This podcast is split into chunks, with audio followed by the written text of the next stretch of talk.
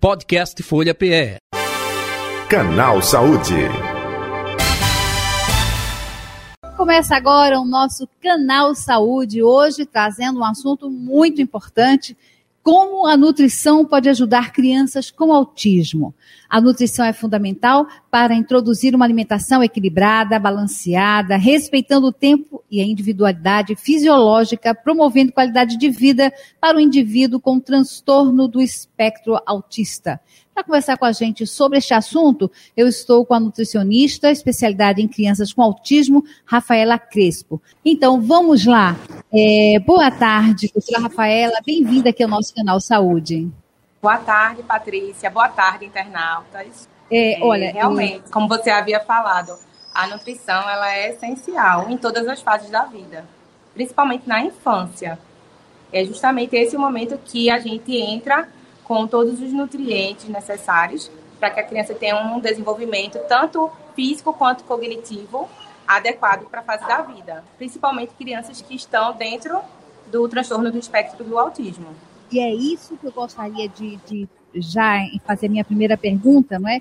De que forma é, a nutrição ela vai ajudar, ela vai dar suporte, né, à criança que está nesse é, nesse espectro autista, está dentro desse espectro autista e em relação à seletividade alimentar, porque a gente sabe que pode acontecer do, do cheiro da comida, é, da cor do alimento, pode ser um fator que complica, mas também pode ser um facilitador. E aí, dentro desse universo aí da, da seletividade, como é que a mãe deve agir, é, Rafaela? Em primeiro, em primeiro, o primeiro ponto é a mãe atentar a quantos é, alimentos ele está aceitando nesse momento, porque as crianças é, acabam recusando mais de cinco grupos alimentares e as mães acham que é uma fase que vai passar e acabam não procurando um auxílio profissional. Então, é um sinal de alerta. A criança que recusa mais de cinco tipos é, de grupos alimentares ou de alimentos inteiros, ou crianças que não aceitam nenhuma proteína ou nenhum vegetal, essa fase não vai passar. É necessário que realmente ela procure um profissional capacitado para que se conduza melhor o, o tratamento e se re, re, minimize é, as perdas nutricionais por, por, falta desses nutrientes, né, desses grupos alimentares. É, e aí a gente sabe que a questão da alimentação não é só uma questão é, de gosto, de o, qual é o alimento preferido, a gente sabe também da importância dentro de um desenvolvimento cognitivo, é, fisiológico, normal, não é? Para que essa criança não tenha tantos é, problemas, seja no seu na sua fase orgânica, né, desenvolvimento orgânico, como também cognitivo, psicológico, emocional. E aí eu gostaria é, de falar, né, de ouvir sobre esse assunto, né, sobre a importância, né, de uma alimentação, aí dando esse suporte, não só a questão do desenvolvimento orgânico, mas também emocional, psicológico da criança.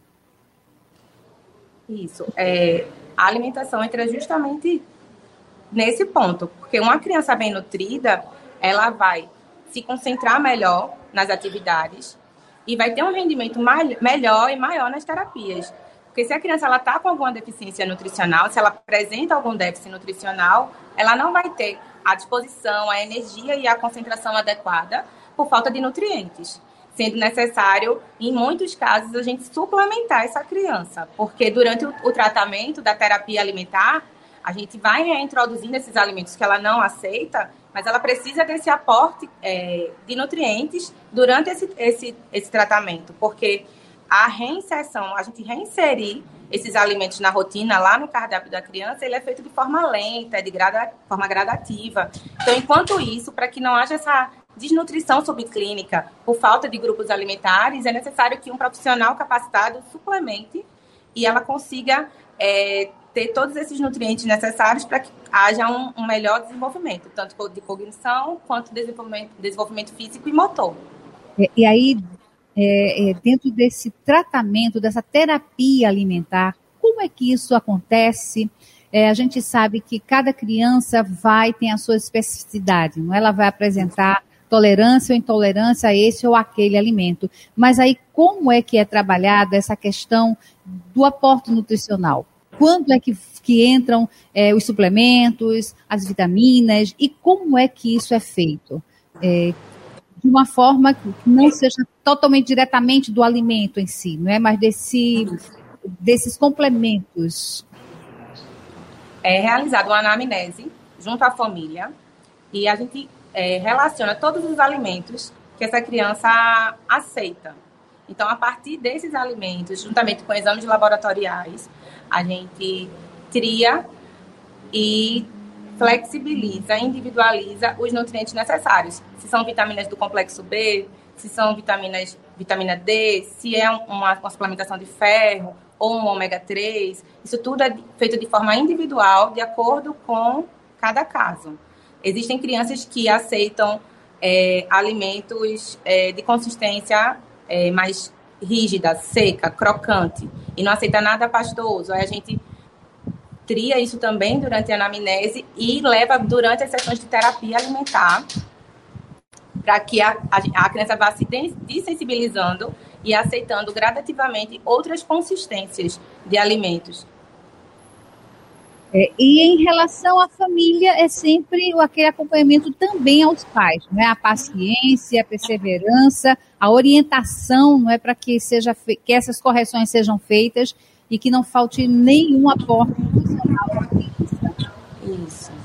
Aí, exatamente. Junto com a família, é, nós fazemos toda essa triagem. O que é, a, a família leva, traz a criança para a clínica, a gente dá início às sessões da terapia alimentar é, escolhemos alguns alimentos é, é, chaves para iniciar e junto de um alimento que a criança já aceita, que a criança já se sente confortável, a gente tenta apresentar, reapresentar esse alimento que ela vem recusando. E em contrapartida, com suporte de suplementação. Então, por exemplo, se a criança ela recusa todos os grupos de proteínas, a gente mas gosta de tomar suco, só hipoteticamente. Então, a gente calcula, de acordo com o peso da criança, uma proteína em pó, por exemplo, um whey protein, e associar esse suco da criança. E durante as terapias, a gente vai tentando reintroduzir a proteína mesmo, o frango, o ovo, mas em contrapartida ela está sendo nutrida para, paralelamente com um suplemento em pó, já num suco de laranja que ela aceita, por exemplo. E assim a gente vai evoluindo. É, aí a gente sabe que é, cada caso é um caso, mas de uma maneira geral, se a gente pudesse elencar aqui quais os alimentos é, que causam mais é, transtorno para a falta de alimentos podem causar mais transtornos para a criança e existe aquele alimento que é quase que unanimidade, a criança não aceita? Sim, os vegetais. 100% dos casos, todas as crianças que eu atendo tem alguma recusa a vegetal. Alguns até aceitam alguns tipos de sucos, não aceita fruta, mas aceita o suco, mas o vegetal é unanimidade. A recusa é bem, bem alta. Aí, aí uma das estratégias é a gente, dentro do suco, por exemplo, que a criança aceita, coloca um pouco de vegetal dentro de uma sopa, tritura mais esses vegetais que ela está rejeitando, enquanto a gente vai aos poucos tentando ofertar de forma íntegra, in natura para que assim ela consiga esses nutrientes durante as terapias da sessão, da, das terapias alimentares. É, em relação à proteína de origem animal, é, é possível manter uma. Se a criança não aceita nenhum tipo de proteína de origem animal, é, existe é, uma complementação alimentar para que não venha sofrer nenhuma deficiência só com vegetais, ou com frutas, ou com suplementos? Sim, quando, quando o caso é a proteína, nós temos módulos de proteínas que a criança pode estar consumindo. Eles têm sabores, tem de morango, tem de chocolate. E se ela não, não gostar do sabor, recusar ainda assim, tem sem sabor. E aí a gente mantém esse aporte proteico através desse, desses suplementos em pó. E em alguns vegetais, as leguminosas, é, também contém proteínas, num teor menor do que a proteína animal, mas a gente combina e associa com uma fonte de vitamina C e oferta também para a criança. e o ato da, do alimentar-se, né? Do sentar-se à mesa. É, em alguns casos isso não acontece. Como é que, mas como é que a mãe pode lidar com isso, ou o pai o responsável? Isso, nós orientamos para que se crie uma rotina, uma rotina alimentar com horários e a antecipação. Então, a criança com autismo, a gente trabalha muito com antecipação e com imagens. São, eles são muito é, visuais. Então, cria-se um quadro de rotinas com horários estipulados e combina com a criança. Olha, às 12 horas é o horário do almoço, vamos sentar à mesa. E leva o brinquedo que a criança gosta, que surge esse interesse dela ir à mesa junto com a família. Mas tudo antecipando e não chegar bruscamente e colocar a criança na mesa. E feito um trabalho de antecipação mesmo. Olha, hoje 7 horas da manhã vamos tomar o café da manhã, mais 12 horas vamos sentar à mesa e vamos comer feijão, arroz e carne. Ok? Combinado? Aí quando olha o relógio, 12 horas, vamos, olha lá o quadro de rotina, cola lá, hora do almoço no quadro de rotina. Vamos lá, todos juntos.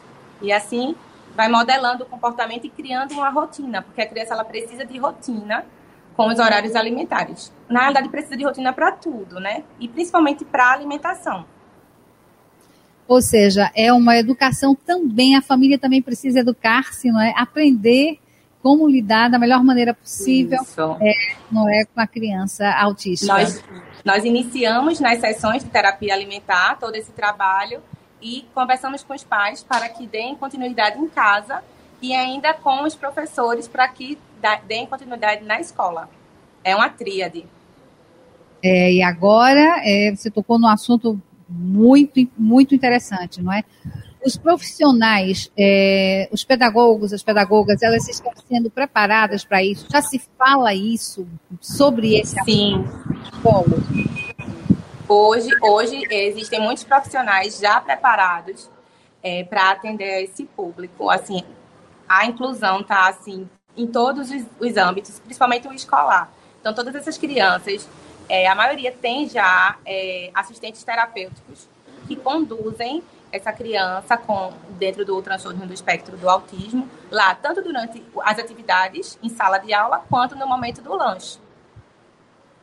É, Rafaela, é, em relação a alimentos, o que é que não sei se existiria é, aquela listinha dos proibidos, terminantemente proibidos. É, os refinados, os ultraprocessados, ou seja, isso segue uma regra geral da boa saúde, da boa alimentação para todos, do bom senso para todos? Exatamente. Segue sim essa regra. Então, evitar farináceos, farinha de trigo, açúcar, é, industrializados, ultraprocessados, que são cheios de aditivos químicos, de corantes, de conservantes, que não é bem para ninguém em nenhuma fase da vida, principalmente para a criança que está nessa fase aí de crescimento, que precisa de todos os alimentos mais limpos e puros possíveis. Então, o industrializado ele não vai agregar nada a não ser caloria, uma caloria vazia, que não vai ter nutriente nenhum para ofertar para aquela criança numa fase tão importante da vida. E aí, como é que acontece é, um atendimento, um tratamento, é, a terapia alimentar? É, são é, sessões diárias, semanais? A criança vai até você, você vai até a criança? Como, como é que é feito esse, essa então, terapia, essa orientação? As sessões elas são feitas uma vez por semana, são sessões de uma hora. A criança vem à clínica e fazemos durante esse, esse, esse horário todo o atendimento voltado de acordo com o plano que foi traçado em conversa com os pais. Então, os pais chegam, mostram qual é a dificuldade da criança, com qual alimento, e toda semana é feito esse encontro e feita essa aproximação alimentar junto com a criança. Não só a aproximação do alimento, mas auxiliar com o corte do alimento, com o se servir, o sentar-se à mesa, a rotina. Então, todo esse trabalho é feito semanalmente com a criança. É, e aí é aquela a paciência, é o aprendizado para todos, aprendizado para a criança, aprendizado para a mãe, para o pai, para os responsáveis, é, até que consigamos chegar a uma alimentação saudável que vai ajudar o desenvolvimento da criança em todos os seus aspectos, que foi o que a gente já tinha comentado isso logo no início aqui do nosso bate-papo, ou seja, a questão da família também aprender, não é? Conhecer, saber mais sobre os alimentos, a importância dessa dessa rotina, né? Porque não adianta você fazer somente uma vez, tem que ser todos os dias, aquele mesmo horário, ou seja, criar esse ambiente seguro e de confiança para que a alimentação, o horário da alimentação, seja de alegria, não é? De satisfação para a criança. É fácil conseguir é. isso? Não é fácil, requer paciência e perseverança. É sempre conversa com os pais. A palavra-chave é paciência. E cada pequeno passo ele deve ser comemorado. Então, existem crianças, Patrícia, que não toleram ficar no mesmo ambiente do alimento. E quando ela chegar a interagir, brincar, mesmo que ela não venha comer nesse momento o alimento, só em ela estar tocando e no mesmo ambiente já é uma, já é uma vitória. Então já deve ser comemorada. Existem passos escalados até chegar ao último ato, que é o comer. Então, até ela chegar nesse ponto do comer, existe uma caminhada aí que precisa de paciência e perseverança e parceria de profissional e família. Muito bem. Então, eu quero agradecer demais a sua participação aqui com a gente, muito interessante, importantíssimos esses esclarecimentos. E me deixa à vontade, se quiser deixar seu contato, suas redes sociais, que eu tenho certeza que tem muita mãe ou pai ouvindo a gente, acompanhando, que gostaria de entrar em contato para tirar suas dúvidas. Por gentileza. Eu, Patrícia, eu agradeço o convite, agradeço o convite à Rádio Folha. Então, minha rede social é, Nutri Rafaela Crespo. Podem me procurar lá, tem um link para agendamento de atendimentos. Atendo lá Clínica Ninho, também na Ilha do Leite, justamente com sessões de terapia alimentar. Então, esse é o, o nosso canal Saúde de hoje, como a nutrição pode ajudar crianças com autismo. É isso. Por hoje, ficamos aqui com o nosso canal Saúde. Podcast Folha PE. Canal Saúde.